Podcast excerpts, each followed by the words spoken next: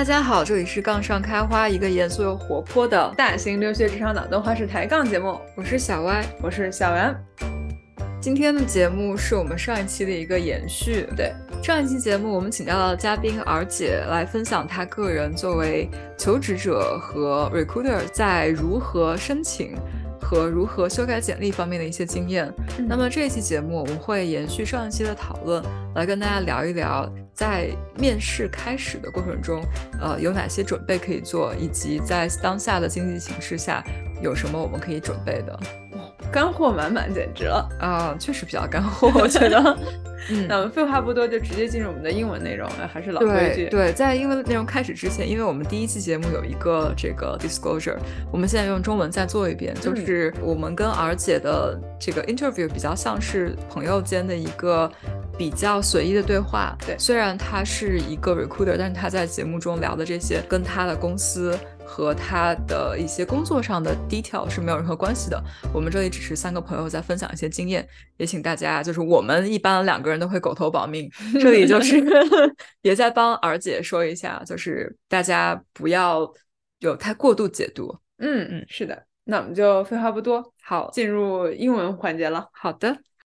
All right, so now that assume that we we apply for the dream job, um, and we got a pretty badass resume and and we got we got the interview uh, so as we enter the interview process the first person we interact with is probably the recruiter who mm-hmm. recruits for that role mm-hmm. and that recruiter plays a super important role in our whole interview process um, so uh, i'm so curious to know that rj in your perspective how do you suggest that that we best either partner with or leverage our recruiter and and particularly mm. for you in your experience how did you partner with your recruiter at the time yeah so i liked to think of my recruiter as my ally in the process um so i think just being respectful and responsive are good ways to start that relationship and mm-hmm. truly, that's something that almost everyone can appreciate, whether they're in the recruiting industry or not. Like people mm-hmm. like when others are respectful and responsive.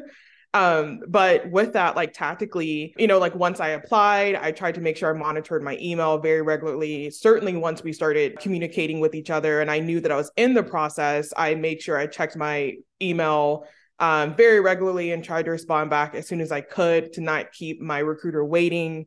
I just wanted to be very, very responsive. I also tried to keep in mind that reasonable amounts of time waiting is part of the process, even though it's not fun as a candidate. Mm-hmm. And um, I kind of joke that like candidate time is different than any other time because like a day feels like a year when you're mm-hmm. a candidate. Um, you know us.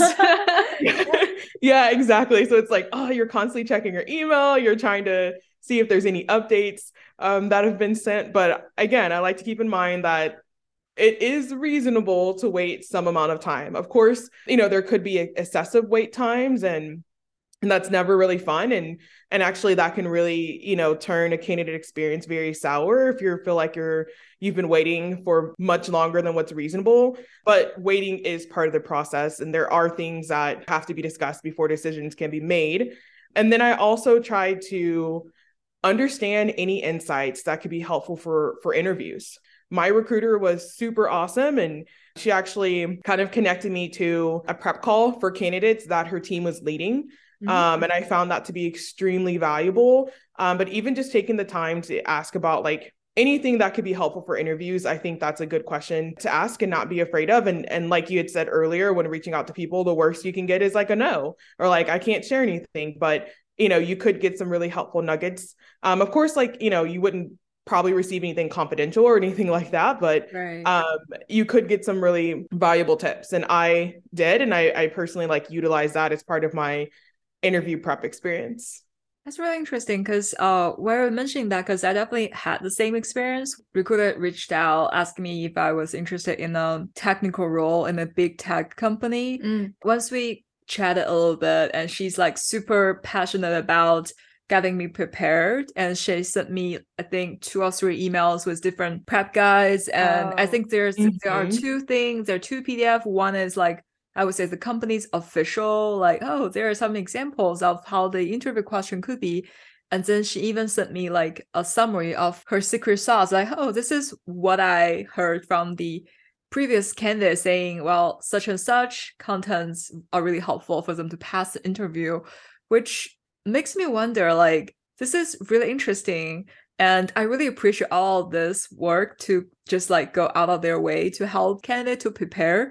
Mm-hmm. But there's a question on the back of my mind thinking, are there performance or are there metrics? How many candidates is successfully uh, screened into the pipeline? Mm-hmm. So just like curious, feel free to decline to answer because I feel like all the company operate very differently.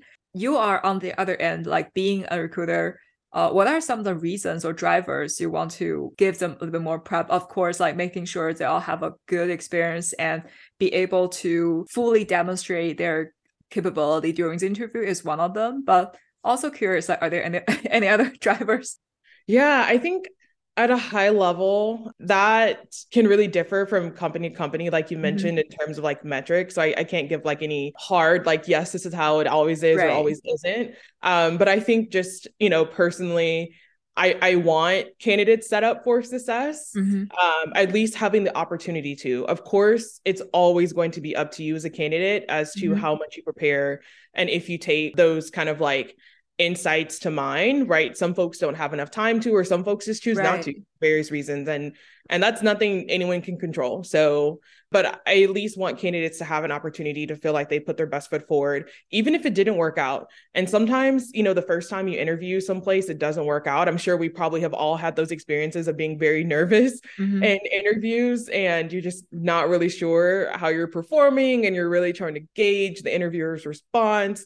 Sometimes it just takes practice. And, you know, once you get to like another round, if you make it or if you um, don't make it, you start interviewing at a different company, you feel a lot more comfortable just because you kind of have a bit more familiarity. So people come from different backgrounds and not everyone has experience working at a at a large company or like you'd mentioned in your example at a big tech company and and knows what to expect. So I think just, you know, that sort of information to kind of help them feel a bit more comfortable can kind of go a long way. But again, like not sharing anything confidential or that you shouldn't share, and mm-hmm. really largely leaving it in the candidate's hands to do what they will with the information that they receive.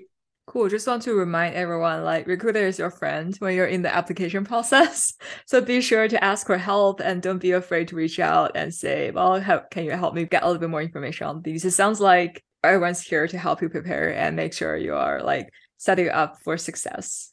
Mm-hmm. Yeah, I definitely thought of my recruiter as my ally.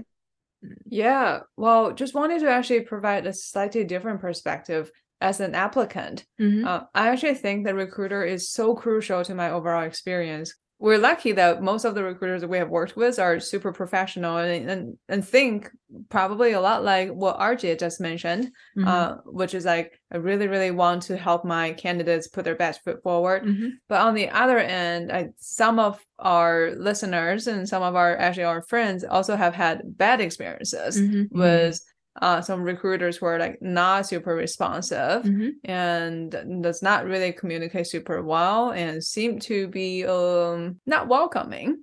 Uh, mm-hmm. I think that's how I would describe it. Interesting. So mm-hmm. sometimes I, I really would say that recruiters are almost like one of the brand ambassadors for the mm-hmm. company. I agree. and and that, that's super crucial to the ultimate decision of whether the, the candidate will move forward with the company or not I personally have had bad experiences with during the interviews that made me determined to not move forward. I've also heard some of my friends had bad experiences with the recruiter and the timing didn't work out because the recruiter just wouldn't get back to them. Mm. Okay, so during interviews, one of the questions we're often asked is why you are interested in this job uh, or in uh, our company. Um, so kind of want to open the question to all three of us. I wonder uh, how did you answer this question? Yeah, so for me, I did my best to tie that question back to my research sort of phase that I went through as to what I was really looking for in my next role and in my next company. Again, by that point, whenever I was deciding to apply, I'd already worked at a couple of different companies and had some more experience and so i really had a lens of like work experience to kind of help me answer this question and i think once you kind of tie it back to that you can answer the question in a very authentic way mm-hmm. and it mm-hmm. also just kind of showcases that you've done your research too Yeah, I think that's a really smart way to answer the question. Like for me, I think I was just being pretty honest about like, well, I just want to explore new things and learn mm-hmm. new things. This company and this role happen to have things I'm I'm interested in learning. and uh, yeah, I think being honest and being authentic is probably the most important thing. Kind of to echo on that one. And I do not think there's like a perfect answer or a good answer to this question, but I can think of some not so good answers. I think there are definitely answers that like not demonstrating your proactivity or your passion about the next role. Mm-hmm. I think mm-hmm. I'll probably try to not answer in that way.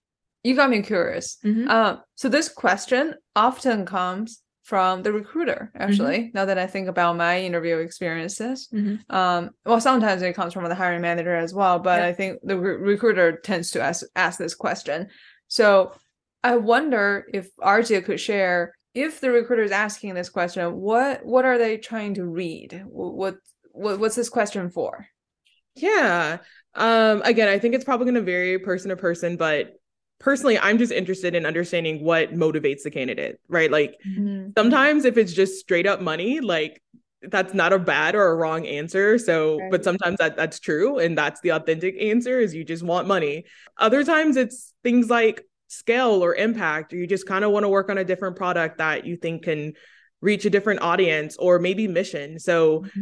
I just personally find that com- that that question very helpful in understanding like what motivates someone to work and and also another way of asking like what are you looking for in your next role you know before you make that jump.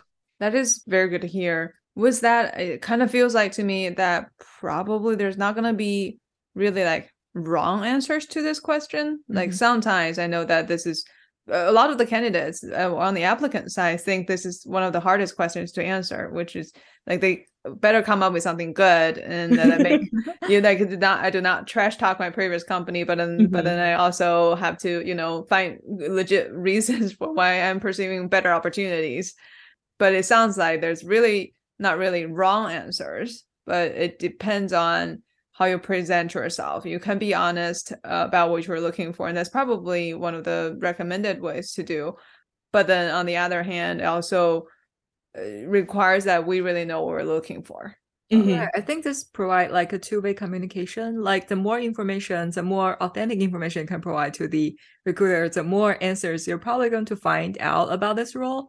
I remember having like a um, really quick call with one of the really early stage startup who reached out and they were talking about like, hey, are you interested? I'm like, I, I just hear about this opportunity and learn more. And then we're talking, discussing like what I'll be looking for in the next role. And I think at the very end, even though it's like a really short conversation, she mentioned, well, like we're looking for mainly technical skill at this moment and something you're interested in developing longer term, like leadership or maybe a bigger impact, like management skill, all of these, like is not currently the top priority of this team because so mm. we cannot promise we'll be able to put all these but um just want to put this very upfront so that you know what you're getting yourself into so i felt like if you're being authentic about this is the actual reason why i i want to look at other opportunities or this is what i'm looking for the other party can provide you with the real information like well there's no impact you're looking for mm. there's actually mm. no next level for this uh. role like we're ah. just look, looking for someone who's here to get the job done I think this kind of communication is important, especially if two parties are both being honest.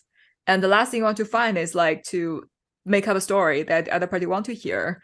And then at the very end of the process, you both invest a lot of time and then realize this is not a good fit. So I do feel like always highlight what you're exactly looking for, short term or longer term. Mm-hmm. so that the recruiter or the hiring manager can provide you with a lot more information about if this is truly a good fit for you. I think in terms of the candidate who are chasing money, I do not think that's a bad answer at all. Like basically, I think all the hiring manager or all the people manager will want to know what can motivate you to generate high throughput and high quality results. Mm. And if you're just chasing money, this is really, really simple. Like for people who are wanting more scope or a bigger impact or they're chasing a mission, this is usually harder to satisfy. Mm-hmm. And I think just touching on that, this is also another time to show that you did your research too. Throughout this whole process, there are many opportunities to showcase that you did your research, but especially when you get this question. It's really easy to come across as someone who has no idea what this job or company mm-hmm. does and you're just applying to anything versus someone who comes across as like yeah i went to the website i checked out all of these things really excited about working on this this and this in particular i really like what this product does right? And then it kind of showcases like ah you kind of know what you're getting into. So like mm-hmm. you you kind of have some expectations here. So personally again that's just my opinion as well as it's helpful to do your research and that can help you answer these these questions more authentically. Very very good here now with that, I'm kind of assuming the answer to my next question is no. Uh, but I'm still gonna ask this question and hear what you guys think. Um, so, do you think it would make me look bad if if I were honest about the reason why I'm applying for this job is because I was laid off? Um, the concern here could be is that sometimes the layoffs are related to performance. So, if sometimes mm-hmm. when people admit that they were laid off, it could be seen as okay so something wasn't going super well in your previous experience either your performance either your relationship or something like that. Um so wonder what you think. In my personal opinion kind of what you foreshadowed i think no. Um especially considering the current environment and even the challenging period of when COVID first entered the scene nearly three years ago, there were lots of furloughs and lots of shutdowns. This is something that was in the headlines and very well known so I think at this point, no, it doesn't make you look bad if you're honest about it. That again, that's just my opinion. So really curious to hear what y'all think about it. I have the other question. Does it hurt if I do not mention I was laid off and but later you found out that it was laid off. I don't off? know. I, I, I do not know. I, I was just thinking because I think both of you mentioned like as long as you're honest about it and I'm just thinking, like, what if I did not include this fact that I was laid off? Like, hey, I just like checking this out, mm. and no big deal. Like, it shouldn't be a red flag, right? I think it depends on how long it's been. Mm. I think if it's been long periods of time and you're kind of presenting yourself as if you've still been with this company for like X years and you really mm. ended with that company like a year gotcha. ago. So that's just happened three years ago. Little, yeah, yeah. And then it's you're probably you know, thinking about integrity, like right, really haven't been in the role for that long. So I think it depends on how long. And I I think also, you know, it could give you an opportunity to have like immediate availability, right? So maybe that mm-hmm. can be something that's really appealing of like, actually, I don't need to put in a notice. Like when you're ready, I'm ready. So right. um, again, that's a that's a complicated question and, and different people may have different answers, but I think that's just what kind of comes top of mind for me when it starts getting into like integrity kind of mm-hmm. areas. Yep. got you, got you. I think I agree with what you said earlier, uh, Artie, which is that in the current environment and when it when it's related to basically a, a wave or round a round of industry-wide layoffs, uh, I probably won't read too much into it. But as a job applicant, let's say, let's say hypothetically speaking, mm-hmm. that all of these weren't happening. Like all the industries are, are doing super well, they're recruiting massively. But then like I was laid off. Uh, mm-hmm. and it mm-hmm. was probably due to something I don't know. It might be due to my performance, might be due to something else, or my business particularly did not do super well. Mm-hmm. Uh, but let's say it was actually because of my performance. At that point, like knowing that there aren't a lot of non-performance related layoffs happening, if I was being honest to say I was laid off, would that be seen as a red flag?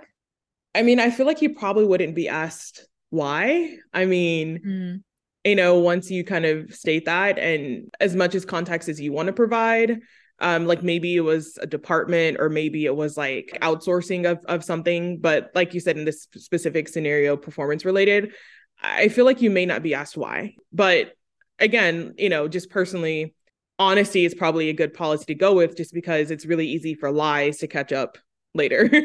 yep. That is true. Well, I was actually kind of hoping that even if I was laid off, but I, I, hope that people could acknowledge that it does not really mean I, as a overall talent, cannot do things. It could just be because mm-hmm. of a bad culture fit, like a bad personal relationship with you know one of the the managers that I had. It might be because the be- the manager was bad or something mm-hmm. something exactly. like that. There's so many reasons, and right. it could even be like a period of life, like you know, especially with COVID happening, a lot of people's lives were mm-hmm. really complicated with mm-hmm. homeschooling and you know worrying about elderly people and their lives and worrying about yourself it was mm-hmm. just like a really stressful time and people had to make a lot of changes and i think you know to some extent that probably impacted people's jobs too in a way. So again like all of that is really important context and that's why again i think of my personal opinion like no you it wouldn't make you look bad.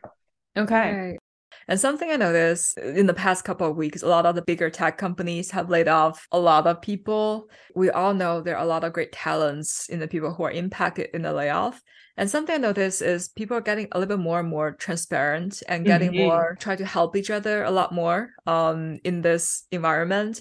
At least my company, I think they set up this alumni email for employees who are impacted so that they can still use the company's brand for mm. interview if they want to. Oh, wow. And uh, also at the same time, I, I start noticing people building their network and sharing like which companies are still hiring and they're compiling a list of their friends or colleagues who are impacted so that they're going to distribute this talent pool because these are all super talented people who are working for top tech firms mm-hmm. but uh, just unfortunately being impacted in, in such economic weather it's not that they're laid off because they're bad in performance or something so i think people are being more and more open I think they used to be like folks who are impacted fall into the victim mode and think it may be something I've done. And some people are afraid of sharing the fact that they are impacted. But now i've seen more and more people like standing up to help each other and build this network, which make me feel a lot better about like even if we were impacted, I feel like you can have the courage to stand out and do mm-hmm. something for yourself and for others. Mm-hmm. That's a really good point. Really good point about the shift and and the narrative that's happened within the last few years. All right, so now I want to pivot a little bit. Uh, now that we we kind of nailed the one of the harder questions in, in, during our interviews, are there any other interview prep tips that you can share with us, uh, RJ, or or how did you prepare for your interviews? So, for context, I had three virtual interviews back to back on the same day.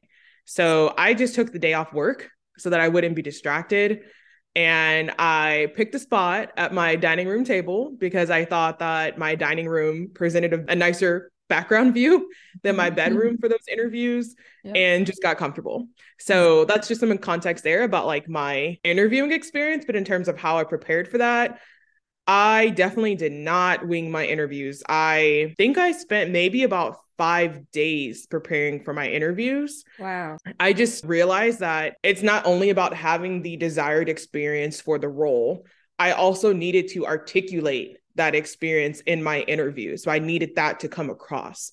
And so for that, I, I needed to prepare. Pretty much starting off, I reviewed the job description and my resume. And I thought about what skills and experiences were important for the role and that I suspected would be asked about during interviews.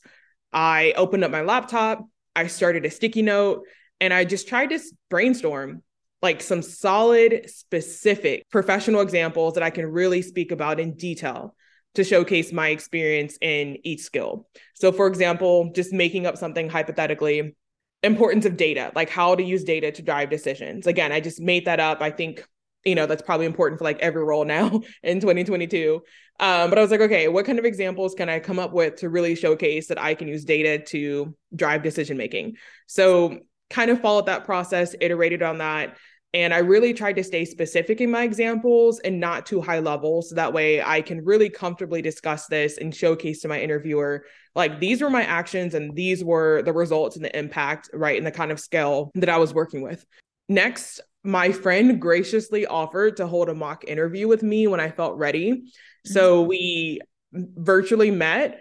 She asked me some generic interview questions that I tried to answer.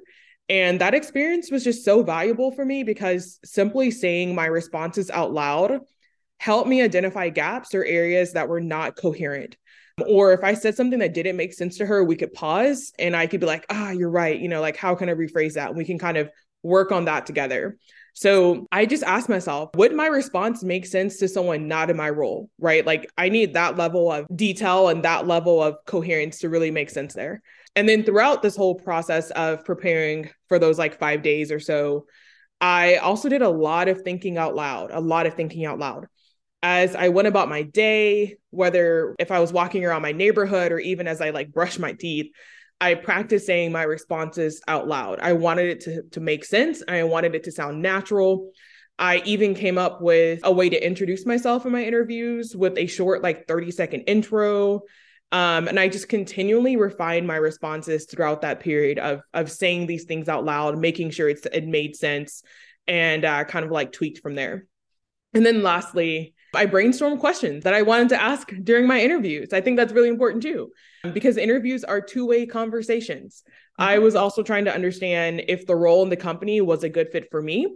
So I use my questions as an opportunity to ask my interviewers about the challenges of being in that role at that company because I wanted a realistic understanding of the company and the role, not just the exciting highlights, which it's so often to to get that. It's so easy to get that. And so I really just wanted to use the question part as an opportunity to get that realistic understanding and to demonstrate that I did my research beforehand. So that's just a little bit more about my preparation process. Wow, I feel like you've definitely done a lot of preparation. yes. And I think this is super helpful to provide like a template, a guide for people who are also thinking about getting prepared for their interview. Something I really, really echo is just prepare. Either like have a mock interview with friends or think out loud. I think these two are super helpful because a lot of time we feel like we've been working on such and such thing for so long and we know this mm-hmm. inside out. We're just always going to be able to tell what we're working on. But um, I think interview like a very different case. The other party has no context about what you're working on. Mm-hmm. You want to be super concise, but also providing all the related narrative about like why is this important. It basically want to have like a short prepared story versus you just want to explain it to someone at work who already have some common ground. It's very easy to tell if the candidate has prepared the story and have not, and just like trying to recall from the memory as you're speaking. I think the former case just says this person maybe put a little bit more effort into this. And also sometimes if your story is prepared, you really do have a better logic and follow a more natural flow, which makes the conversation a lot more easier. Uh, mm-hmm. Uh, so I think definitely some practice is required. And I definitely learned this the hard way. As whenever I start the interview, I wasn't really prepared, and you can see sometimes I do not even know where I was at while I was talking. this is definitely not the case you want to have while you're interviewing for a dream job. Mm-hmm, mm-hmm, exactly, like the dream job, right? So if it's right. a dream job, you're putting in the appropriate amount of effort. You're not just going to try to wing it, as as as I had mentioned. And for me, like what a successful interview looks like for me is it sounds like a conversation. That's my personal right. opinion. Is like, did I feel like I had a really good conversation with this person? Then I felt good about the interview. Right. I think this is really good point because there are times where I remember when I was at school, I tried to treat the interview as some kind of exam or quiz. It's like, oh, they're asking me a question. So I feel like I should give the best answer or the correct answer. But uh, later, I realized this is actually not a quiz or exam. This is, like you mentioned, a conversation, and you're just getting to know each other through the conversation. And there's no right or wrong. There's no like specific goals you're trying to hit from this conversation, but just like try to provide information that are helpful. Imagine this being like super smooth conversation is probably the best outcome of the interview. I definitely treated my preparation like an exam. That's kind of like how I thought about it. Like, okay, like I have my test, so to say, like my interview coming up on X date. I need to do this beforehand. What could I do? So I treated that as an exam, but the interview itself, like, yeah, like you just mentioned, definitely like a conversation. I felt like if there's any point during the interviews that I felt like was forced, mm-hmm. then I felt like it was either because I wasn't providing enough context mm-hmm. or I mm. wasn't providing enough detail or maybe I just wasn't understanding like what the interviewer was trying to ask. And that kind of made things a little bit awkward. And so I would try to like get the interview back on course. And then, you know, once you feel like you've gotten it back to that conversational spot, you can just kind of ah, just kind of relax and just, you know, enjoy the rest of the time. Yeah. okay, so we think we have some last questions before we wrap it up. Uh, but I actually wanted to just uh, branch out a little bit on interview techniques. So one mm-hmm. thing you mentioned earlier, RJ, is that you had three virtual interviews back to back on the same day. Mm-hmm. And I think virtual interviews is probably like the norm now. Uh, people mm-hmm. used to fly on mm-hmm. on site right. and have you meet people that you may be working with in the future, and and also give you a tour of the company. So wanted to see maybe like white sister uh, your experience as well. What are your thoughts on in virtual interview setting what are missing uh, compared to in-person interviews in the past for the interviewer as well as for the interviewee? And how would you suggest that we try to get that information in this new setting of interview form? Sister y do you want to go first I have several points kind of want to make. I think what's missing, I'll try to describe it on the candidate side, then mm. on the interviewer side. I think when I was a candidate, I, I find it super hard to like quote unquote read the room. Mm-hmm. It used to be like if you're in person, you can tell based on the other person's body language, based on their movement and their facial expression. It's easier to tell like if it's just going well and both of you are clicking or there's something missing mm. here. And it's easier to read the body language and adjust what I'm saying and communication style accordingly. But I think on Zoom, it's relatively harder to do it that way also other times uh, as a candidate sometimes i find i'm not sure if the interviewer is paying full attention to me mm-hmm. certain times like maybe they're taking notes on the laptop and maybe their camera is like at a different angle and oh, they're not like actually looking at the camera it's basically really hard for me to read how well this is going or try mm-hmm. to get mm. some real-time feedback mm-hmm. uh, so i think on my end i just try to minimize this impact on me assuming well things are going well i'm just like trying to take the verbal feedback and trying to focus on like the problem we're discussing. On the interviewer side, I think something really interesting or is a really strange experience once is I was conducting a, like a more technical interview. Yeah. I asked a specific question and then I was looking at the screen and basically I saw the candidate was looking at somewhere else and then mm-hmm. typing they were stopping for a minute or so and then started almost like repeating or reading. It's not like a very natural conversation, but more like oh, I, I got the answer now. So mm-hmm. I think I didn't deduct points or fail, but I remember during the consensus meeting, I brought this up. At that time, the recruiter, the Other HR, people. basically raised a flag saying, well, we cannot assume they are just Googling answers or they're reading from somewhere because we have no proof that's what's happening. It's possible they're just distracted by an email and or they're just replying to a message. Mm-hmm. I think mm-hmm. that's a fair. That's like really, really trying to assume positive intent and we're not trying to read too much into this signal. But as an interviewer on my end, I feel like the best case scenario is you're not giving me your full attention. You're distracted by something else while you're mm-hmm. interviewing. But um, to be very honest with you now, like I honestly thought that person was just Googling the answer mm-hmm. and trying to find the answer on the spot. But I cannot assume that. Sometimes I'll just question, well, can I read into this person's answers or actually do i need more data point to support? Can i trust their answers? I feel like in person you definitely do not need to second guess the answers you're providing because you're just there and you're just like evaluating that person's response on spot.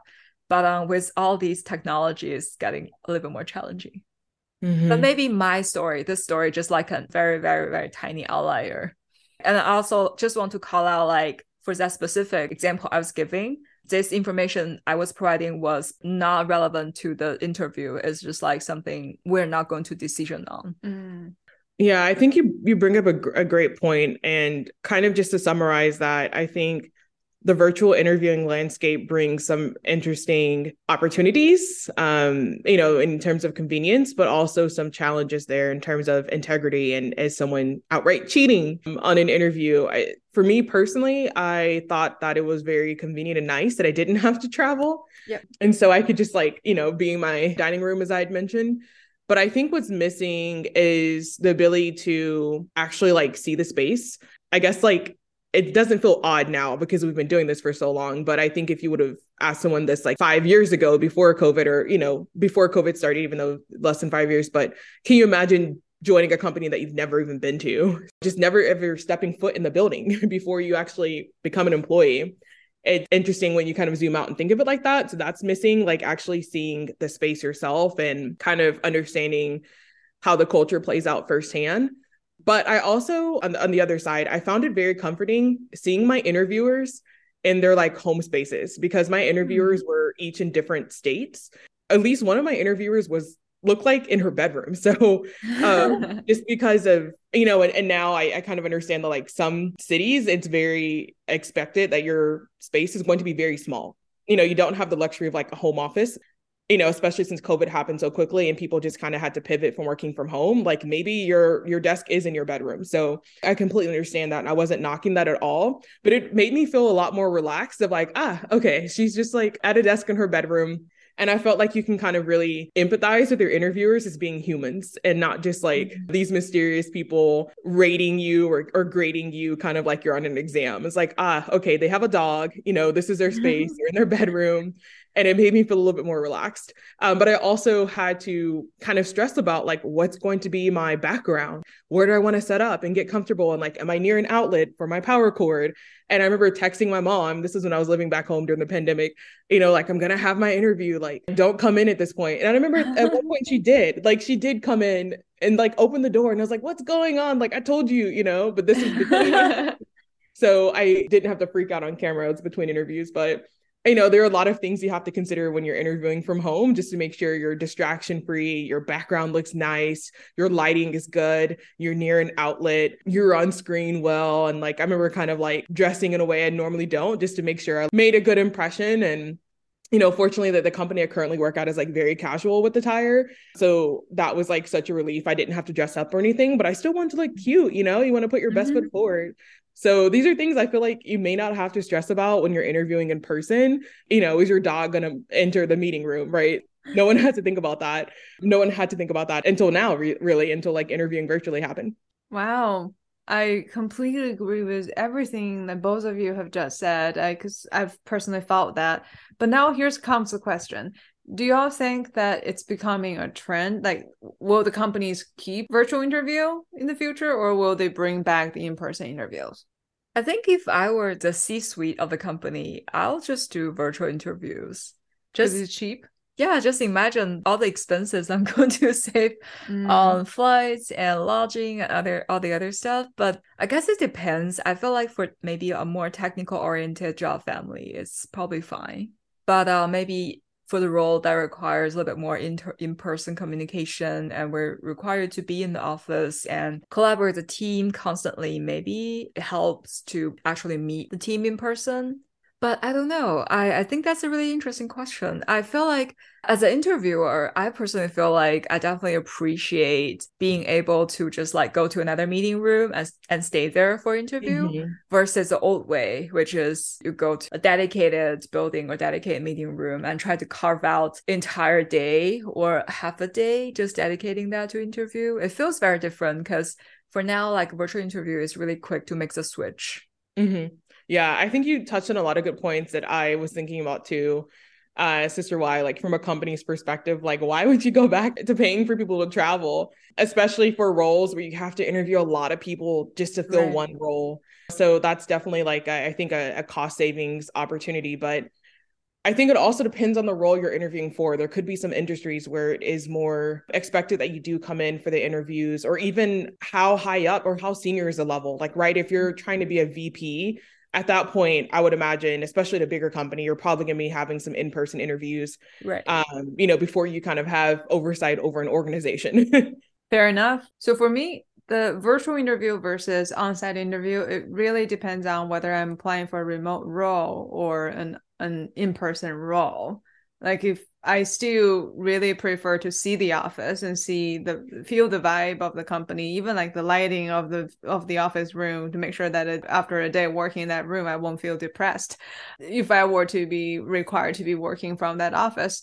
Uh, but if I'm working from home, most of the time, like ninety percent of the time, I don't really care uh, what the office really looks like, and I think that's also gonna be the norm of my work go forward. So mm-hmm. virtual interview will actually be more applicable to me, like if I were applying for a permanently remote role. Well, so while the the companies from a cost saving perspective, it's it's probably co- saving a lot of cost to continue using virtual interviews. I hope that someone does some analysis on just the attrition rate, like employee satisfaction after employment, like do some comparisons on virtual versus in-person interviews and that would be very interesting studies to look at mm-hmm. sister emma i think you brought up a good point of seeing the office and you know if that's applicable to you or not i definitely remember doing my own preparatory or preparation process I did some research on the office. So I was able to find out like where my office is going to be located if I were to get the role. And I tried to find some like videos on YouTube and I tried to find um, like articles about the office opening and and really tried to lean into that process of just figuring out what the office looked like and mm. how cool was it and um, what kind of amenities were provided because I wasn't going to have that on-site experience. See, it's really important to people. That's really interesting because when you were talking about this, I was thinking to myself about did I pay attention to any of these? Like not in my previous job searching because I know it's getting into like a remote position, and also that's during the pandemic. Nobody's actually going to the office. Mm-hmm. But I was also thinking about my in-person, job. job. I remember just like overall, as someone fresh out of grad school, I do not have a lot of experience in all of these office spaces, or I just remember being pretty impressed, like knowing the company going to fly me out to the office. While I was at the interview, I didn't pay attention to the lighting, thinking if I'm going to be depressed working at this for one day or so. I wasn't paying a lot of attention to any of these because I do not think that was my top priority. But maybe as people gain more and more experience, have more and more choices in choosing their next job, I can see this being like more important.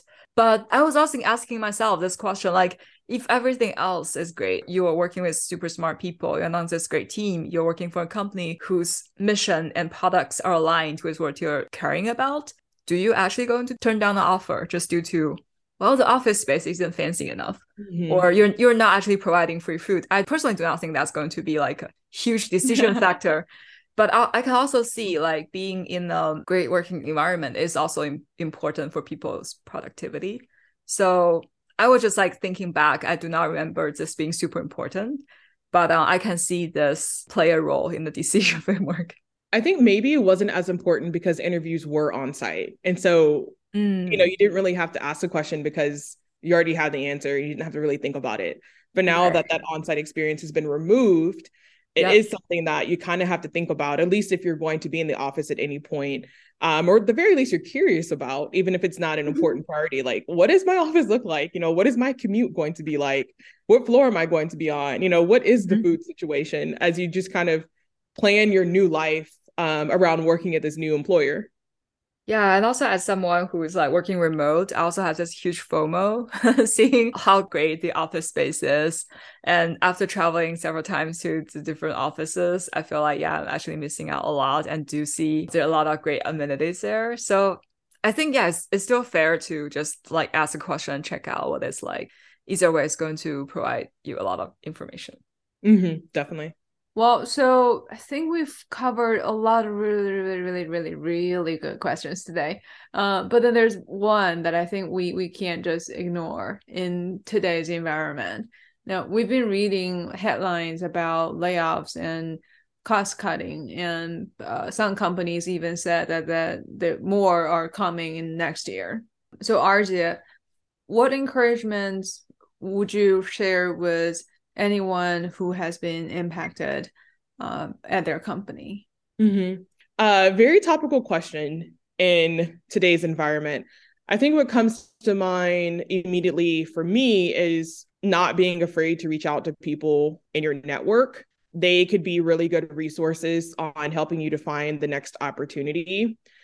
Um, also, along with that, utilizing your recruiter contacts um, especially those recruiters who you, you really built rapport with and you had a really good experience with and just you know not being afraid to reach out to them in case that they know of any opportunities even if not right now that could be coming in the future that that you know they're just kind of preparing for. And then i think also putting your best foot forward in your interviews. And by that i mean you may be reconsidered for a role at a later time. So just because it doesn't work out now for that role I think it's still important, you know, that you felt like you did your best because you could be called upon for a role later on. And, uh, you know, especially if the hiring team is really impressed with you, that could just be an avenue that could be explored at a later time. So still want to do your best.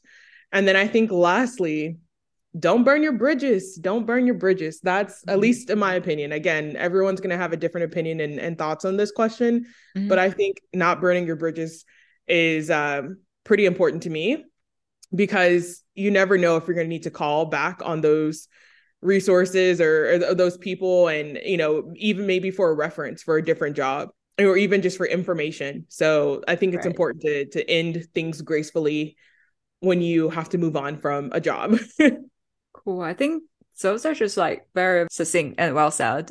I couldn't agree with you more. Um, all of these are super important. And uh, yeah, I personally have like some kind of experience with basically putting out best foot forward in interviews because I think some company just maintain almost like a talent pool. So I'll always go back and check on you if they decide like you're you're worth pursuing, or like if you fail, even if you fail, they want to give you a second try given the previous data points they have observed. So definitely reach out and maybe go through your mailbox and go through your LinkedIn messages and see if there's any opportunity or any kind of contact you can go back and ask, well, is there any opening? I feel like being proactive and being a little bit more open to all kinds of opportunities is super important mm-hmm. in the mm-hmm. current environment because nobody knows what's going to happen next quarter or next year. Everything just seems super unpredictable now. Mm-hmm. And I, I think going back to don't burn your bridges part, while that can also apply to you leaving a role, mm-hmm. that can also apply to you not getting a role that you're interviewing for and mm-hmm. not burning that relationship with the recruiter. Mm-hmm. So you may have interviewed and may not have gotten the role and it was probably a bummer, especially if it was something that you really wanted. Mm-hmm. And you may be tempted to just kind of go off or just kind of share your thoughts. Um, but, but, I think it, it could be wise, you know, to kind of be tactful and thoughtful about how you do that if you decide to say anything at all. And mm. just kind of think about that relationship with that recruiter could be something that you may need to leverage at a later date. And just kind of keeping in mind like the cyclical nature of the economy. And mm-hmm. even though right now that things seem a little bleak and a little stressful, you know, like a year ago, it was completely different. And, right. You know, roles everywhere and it's like people had like four or five offers is what it felt like yep. and everything was a plenty and so i think the larger perspective at least for me is to keep in mind that things change and mm-hmm. and no matter what just to try to stay graceful throughout it all whenever you're in the season of plenty and you have like five job offers and you feel like you can be picky and you can just really make demands be graceful in that period. But also when it's not a season of plenty and it's it's something like this and you know it feels like you really have to work hard for an offer be graceful in that period because these are things that people are going to remember about you and just kind of keep that in mind. That's at least for me those are my thoughts. I think that's a lot for us to digest and think about how we can try to perform better at our current role and if needed in the future think about how I can approach this with a bit more grace. Mm-hmm. Yeah, on our show, we've always been telling people to really be conscious with the consequences of uh, burning your bridges because mm-hmm. you never know you may end up working with this person like several years later um, and you also don't know if they ever are going to be on the recruiting side of your dream job or dream company yeah. uh, or you also don't know whether some someday they actually might end up becoming one of your, your referrers right um, mm-hmm. it's better to have more friends than enemies out there right mm-hmm. yeah. Mm-hmm. i think we've stressed this a couple of times like your recruiter or sometimes the hiring manager or your previous coworker, all, all of these, to treat them as your allies. Um, just treat everyone with mutual respect. I think this is maybe the minimum requirement. You do not need to treat everyone else as an enemy or someone who is always on the other side. I think just like try to be friendly and be nice uh, and try to be professional through the entire process. Mm-hmm. I think, especially if you're working in an industry that's very small and very tight, everyone knows everyone, or at the very least, like everyone is maybe separated by one to two degrees. Right? right. So you may not know that person directly, but you know, your coworker has worked with that person before. So just another thing to keep in mind when it comes to deciding do you want to burn that bridge or not? yep. Awesome. Well, so I think we've covered everything that we were curious about, minus the things that you know would be too dangerous to be played in the show. but just kidding. Uh, the content that you have shared today, Arzia, super helpful. Mm-hmm. Uh, I, I think personally, I on one hand, I'm happy to hear uh, synergy across a lot of uh, our, our viewpoints um that basically at least at least it tells me that i wasn't too wrong or too terribly off with, uh, on some of my perspectives and on the other hand i think it also really tells me like this is this has been what I was envisioning or visioning on my end of what the the recruiting side actually works like. This gives me, I would say, sneak peek into the other side of the equation. Mm-hmm. So Mm-hmm. really appreciate the that you being here and sharing all of these very transparent and very sincere suggestions and uh, from your personal perspective with us today. Right. I also truly appreciate you sharing your personal experience, like getting ready and how did you prepare for the interview and how you went through each step as a candidate and your personal learnings and your experience and really appreciate all these sharing. I know you mentioned several times like this is just like your own thoughts, but um yeah, we're providing people with a little bit more perspective here. And I think these are going to be super inspiring. Oh, well, thank you so much for having me. I, I think just to kind of close, like my main points, I at least for me is just stay encouraged even in today's environment. As i talked about earlier nothing lasts forever including you know economies like this. Like again last year was completely different. And then the year before that when covid happened was completely different when the shutdown was going on. So mm-hmm. nothing lasts forever. Things change. So be encouraged when it comes to that. And then also everyone is human. Everyone's a human. So we all have different things going on in our life and our job is just one part of us. And so not our our everything and you know our complete identity. So I, I hope that is actually encouraging too. And then lastly i think it just pays to like invest in relationships. The most important things as i recently heard are, are not things. Um i think that's just something i would i would love to kind of close with. Wow that's a, such a great summary. I definitely learned a lot today. Me too. Uh me too. Incredible 那我们依然回到我们的中文总结环节，太贴心了，服务到位。但是我们总结就总觉得我们俩尽量能够给大家总结一些，但是如果同学们有这个精力、有这个能力，还是建议去听一下英文的原版，可能里面会有更多的细节。嗯，是的。嗯，那我们在这今天这期节目里面呢，跟敖姐继续讨论了，当你开始了面试这个过程以后，啊，有几件事情。然后第一是。我们跟 recruiter 到底应该是一个什么样子的一个关系？嗯啊，我们如何去甚至是最大化的使用我们的 recruiter？对啊，那第二的话就是我们问他一个很 有趣的问题，就我们在面试里面经常会被问到，你为什么要申请我们家的公司，嗯、或者说你为什么要离开你现在这份工作？嗯啊，我们就想看看他有什么想法。对，第一个问题的话，其实很简单，然后我觉得我们都有同理心，就是不管你是应聘者还是这个 recruiter。中文叫什么？我也不知道。哎，好像真不知道。他又不是 HR，他也不是猎头，对吧？哦、他是招聘者。对，算了，我们还是用 recruiter 这个词好。就你们不要觉得我们，就是我们可能中文确实也捉鸡了。对对对，语文比较捉鸡，找不到一个特别好的。如果听众有一个比较好的翻译，欢迎给我们留言。就是我觉得其实两边都是有同理心的。然后我们就说，有的时候你听不到对方的回应，会非常的。着急，对，然后呢，那同时作为 recruiter 和应聘者，我们都希望能够给对方一个比较及时、比较积极的反馈。对，然后另外一个点就是，其实在这个过程中，呃，我们并不是一个站在对立面的关系。对，然后你的 recruiter 其实是你的战友，是你的同盟，嗯、然后你们是想要一起让你有一个最好的体验的。对，所以有的时候我们在面试一些公司的时候，recruiter 会帮你准备，对，就会给你一些，就是说，哇，这是公司的一些资料，这是这个职位的一些资料，这是一些未来面试可能会出现的情况，你可以准备啊。当然，这些都不是什么机密的问题，嗯、都是一些公公开分享的资料。嗯，但是他在他能力范围之内，他也一定会。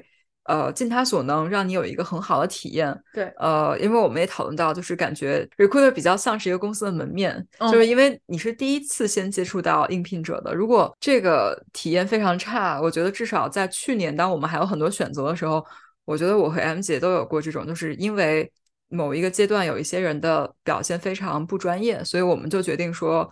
OK，我觉得体验不太好，我们就不往下面了。就因为也不是非要来，不是那种 dream job，我没有必要让自己就是这么不开心。这种如果是 dream job 的公司，就我可能对他的幻想还更好一点。所以我如果碰到很差的 recruiter 的话，我可能会去 告告一下状，就是 他说你们公司是不是需要考虑换个门面啊？反正对我们讨论了很多，但是最重要就是一定要记住，就是对对方有一个尊重，然后并且。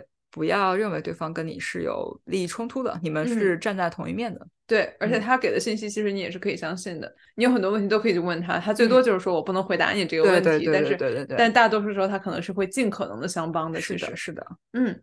那在关于被问到 为什么你要换工作，为什么要离开前家公司，或为什么你要来我们家这家公司，而且给到的他自己，如果问这个问题，他想要听什么，或者他是他是为了听什么，嗯他这边他给到的的的意见是说，他就是想看看这个是什么去驱动了这个申请人，啊，嗯申请人到底在在找什么，在在 look for 什么什么东西，对对，可能他自己没说的那一半儿呢，我自己在脑补哈，就是他可能也在也在评估他跟自己的公司跟他这个职位是不是能够搭起来，这个是一定的。对，然后我们也聊了说，其实你可能比如说你在找跟公司的这个愿景更加的一致，你也可能会找你希望你能扩大你的职务范围，你想找更高的薪水或者其他的，我觉得这些都我们觉得没有一个错误或正确的答案。嗯，但是在这个过程中，希望你能够提供一些相对比较真实的信息，对，呃，而不是这种兜圈子，或者说给一些不正确的一些，不要想着如何让对方听到他想听到的话，而是对更多的是看到你自己心里你到底想要什么。对，嗯因为你到最后合适就是合适，不合适就是不合适，对对对，就是这个，这个确实没有什么正确或错误答案。就是如果对方真的无法提供给你你想要的，是的你们早点就是 move on，然后说可以互相不太匹配配，对，那这样子也不见得是件坏事，就不要浪费时间。对，是这嗯样。嗯，我还问了一个 挺，我觉得挺敏比较敏感的问题，就是嗯。假设我被 lay off 了，这是我去找工作的原因，嗯。那我是不是应该诚实的去跟对方说这个？嗯。因为如果我说这个话，对方会不会有他自己的一些解读，说啊，那是不是你这个 performance 有问题啊，或者是你跟老板的关系处不好啊，所以你才被 lay off 了？嗯。嗯，然后那而且这边总体来说，他自己个人的意见哈，只是他个人的意见，是他觉嗯。得不，你可以建议你可能还是秉持着这个真诚、公开和诚嗯实的原则，嗯，嗯你可以诚实的去跟大家分享。没错，我是被 lay off 了。那这两种情况，一种是现在这种呃一大波公司都在 lay off 人，那嗯这个可能也不会有人非要拿这个说我就要嗯去恶意猜测你 performance 不好。嗯然后呢，就算就算你真的是因为 performance 的问题被 lay off 了，也不会有人去问你说你是因为 performance 的问题被 lay off 的吗？对对吧？就这也也很有意思。而且就算真的就算是你的确是被 lay off 了，大家也也都知道这 lay off 发生的原因，或者说一个人被认为 performance 不好这个事情，他可能。不一定是这个人的问题，他对可能是环境的问题、公司的问题、老板跟他不不对脾气的问题。嗯所以大家也不会，至少在而且他个人的意见来看来，这也不是什么非常丢人，或者是在他看来是一个 red flag 的事情。对，我觉得 overall 就是大家不要太担心这件事情会有一些负面的影响，然后反而，当然我我问了一个问题，就是因为我们在聊的时候就说，只要你比较真诚、比较诚实的来说这一切，就没有什么 concern。那我那我就问说，如果我不诚实，就是我不主动说，或者说我明明已经没有在这个公司工作，但我还在这样写，会不会有问题？那我们其实说短期内没有关系，比如说我们上个月刚被 lay off，我现在。现在 resume 上写的这个，就大概率不会有什么问题。你嗯不主动 disclose 可能也没关系。但如果你比如三年前已经离开了，现在还写，可能就是会有一些人品上的问题，所以就就非常不推荐。对，然后就不不不希望大家说谎，就因为你这个很容易被拆穿，而且就是可能也不值得。就本来大家没有这些想法，你你自己说谎是一个更更大的这个污点，就反而是大家不能接受的一件事。可能是，嗯我觉得在美国的职场上面，其实大家对你有 gap 这件事情，嗯反应不是很大。是的在是的我不知道在国内什么情况，可能他会觉得，哎，你怎么中间有几年没有工作怎样的？嗯在美国这个就很正常，大家会有嗯回归家庭的时间，或者说就想休息一下，这个其实。都都很都很随意，当然了，如果你不想分享的话，你也你也可以说，我就是想休息一下。对对对，我觉得这个非常正常。，对，是这样。嗯好，那接下来的话就是我们去了解了而且是如何准备他的面试的，然后听下来我就是一种 对，我觉得我们俩在这儿听都觉得说，哦，原来应该这样，可能就当时草率了。一个是，一个是如何找下一份工作的时候的准备，再一个是如何准备面试的准备。就反正听下来觉得，嗯，感觉下一次应该要这样，像他这样。同时是不是又又有点凡尔赛？就是没有凡尔赛，我觉得就是你想，万一我当时我们用了他这一套，可能现在就指不定在在哪当 CEO 也说不定。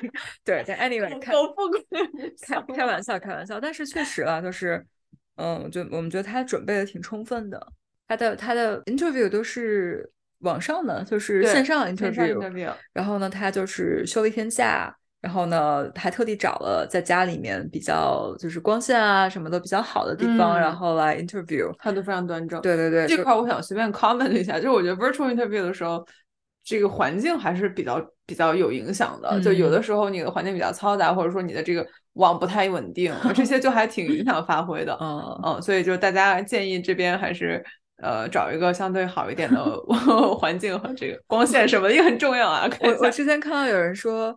就是 technical interview 问题到一半答不下来，就自己把网线拔了，然后就就可以再有一次机会。我不知道是真的假的，我觉得还挺有意思，挺机智的。对，我惊呆了。然后当然我们还这里又聊了一些，就是觉得这个线上的面试和就是面对面的面试有哪些区别。嗯，然后我们觉得线上面试肯定是比面对面面试少了很多的信息量的，就包括你可能不知道这个 interview 进行的如何，你没有办法。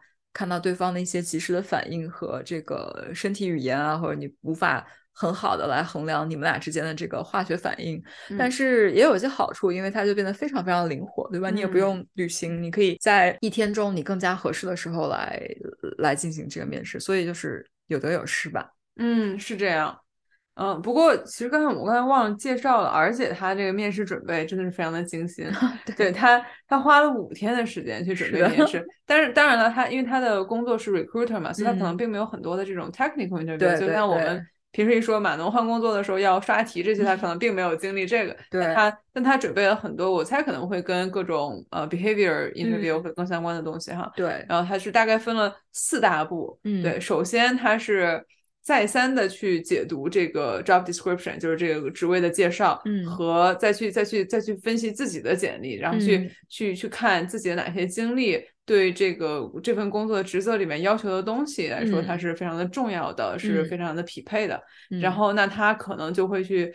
猜我可能会被问到哪些相关的问题，嗯，那我就要把这些东西都用呃美国这边非常常用的一个模型叫 STAR 一个呃 method，这个我们就不在节目里面写赘述了，嗯，大家可以网上随便搜一下就知道是有一个算是面试模板吧，算是八股文，就是对套一套，嗯，对，所以他就把这些东西都准备好，然后呢，其次呢，他还去跟他的朋友做了这个模拟面试，嗯，去练习他的面试 skills，嗯，啊，这个其实我觉得很多人在学校的时候会做。更多一点，反而工作了以后，我们可能做的会少一点。嗯嗯，但但 overall，我觉得对于自己的面试技巧来说，提高还是很大的。嗯，那那第三呢，就是他做了很多，就是他这五天里面可能持续不停的在在一直在想他面试的准备的这些东西。他说他基本上是他呃遛狗的时候，或者是刷牙的时候，然后。他就一直在持续的练习，去想他的这些东西，然后让这些东西形成一种像是肌肉记忆了这种。嗯，然后他自己精心的准备了一个三十三十秒的一个自我介绍，嗯啊，以及他刚才就是预设的这些所有的问题，这些都能保证在他面试的时候呢，他能够立刻的就能把这些东西从他从他的记忆中调出来，然后很自然的把这个东西传达出去。嗯嗯，能够让整个的面试处在一个比较。Conversational 不是一个你在背东西的，或者是呃卡壳了的这样一个状态。对对，然后最后呢，就是他也提前准备了，就是最后的这个面试的 Q&A 环节，就是给这个面试者去问提问的环节，他要去问什么问题，那 again 也是他真的都非常关心的一些问题。对对对。总体来说，你可以从他前前期的准备到面试的准备，就你能看出来，他真的是提前把这个东西的研究的特别透。我觉得他可能进，他可能进入这个公司以后，相当于是 everything is is aligning to my expectation。对他来说，对我觉得还是挺 impressive 的。然后中间我们又说了一个，就是我自己也比较共鸣的一点，就是他觉得一个好的 interview 应该像一个特别。流畅的对话，对，就是它并不是一个考试，或并不是一个一问一答，就是我要答出来你答的问题，你你问的问题我就过了这种。它其实很多时候面试题没有答案，对，更多的是看的是一个是你的你给出来的信息，再一个是你看你沟通的方式。对，我们觉得这个其实都非常非常的重要。呃，然后这也是其实他在聊的时候，当时想到我们有的时候会在一亩三分地或在其他一些论坛上看到有人问说，我今天面试。他所有的问题我都答出来了，而且我答我觉得我答都答对了，为什么我没有拿到 offer？然后我觉得这可能就是有一些跟我们今天聊到的这个有关，就是它不是一个考试，它没有说达到这些点你就一定要 hire 你，这并不是这样子。的，它可能有很多并不在这个考察范围之内的东西，然后是潜移默化的，他就他在衡量这是不是一个好的匹配，然后但是。而且也说了，就是我说完这个不是考试之后，他说，但是他在这五天确实是准备考试的方式在准备面试的，对。他也就是包括你说他还有在猜对方可能问什么，就在押题，然后还有就是很准备很多就是套路，想说遇到什么题是怎么解决一样。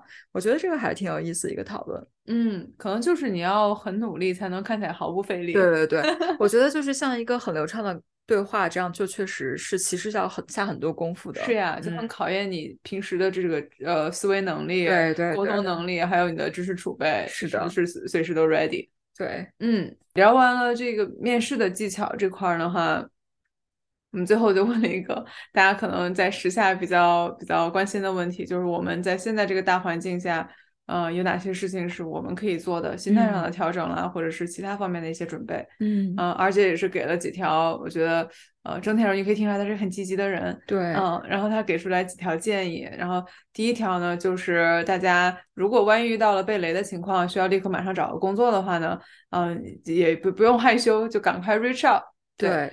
去去你的 network 里边的人，看看谁能帮你 refer，看看是哪哪些公司还在招聘，然后这个非常的鼓励大家。那我们群里其实有很多人对在在用我们的这个平台，是的，是的，有的时候也是能够看到一些很及时的一些反馈，所以非常的开心，能够对有这么一点小作用。因为现在很多 layoff 嘛，然后现在大家在 LinkedIn 上或者在其他的一些媒就社交媒体上，也没有像之前那样藏着掖着，或者说。被累觉得不好意思，因为现在大家都知道，就是大环境不好，不是因为什么其他的原因。然后，然后很多时候就是这个时候，反而是大家更需要勇敢的站出来，去为自己寻求帮助。对。然后其他的人的话，我觉得我们在社交网络上，如果能够提供一些帮助，如果能够互相拉一把，我觉得这也是很好的。好的。那接下来的话呢，他他有提到一个很重要的一个一个方面，就是你的 network 不一定是你认识的这些同事、同学、朋友，嗯。啊，你以前联系过的这些 recruiter 也可以，对，因为有的时候你可能跟他呃曾经这个合作比较愉快啦，虽然最后可能你们没有成为同事，嗯，呃，但是你依然可以去问问他，他他现在在哪儿，然后他现在这个公司有没有什么 opening。但是我要说一句，就是现在这一大波科技公司裁，就很多很多人的裁裁的也挺多的。对，但是 it wouldn't hurt，对吧？你可以先 reach out 问问对方是不是还好，然后是这个就主动分享说呀，我有有点受到 impact，然后不知道你还好不好，然后我现在需要帮助，不知道你能不能帮我牵线搭桥，就是是一种比较友好的方式。嗯，这也是跟我们他接下来说的一些，我觉得是有有有一些联系的，就是。不要过河拆桥，就是还是要 maintain 一些比较好的 relationship，不要就是大家结束一段合作关系也好，结束一段工作关系也好，是不太愉快的那种。嗯，还是要为未来多考虑。是是这样，我们在节目上也一直强调，跟他就是就大家成年人有的时候也不需要真的是搞到。那么的尴尬的撕破脸这样子，对你之你之后你也不知道他到底是不是有机会给你一个小鞋穿，然后对，或者是有一些人他是反而最后又给你帮了个忙的，对吧？对，嗯，然后最后一点我们也说到的是。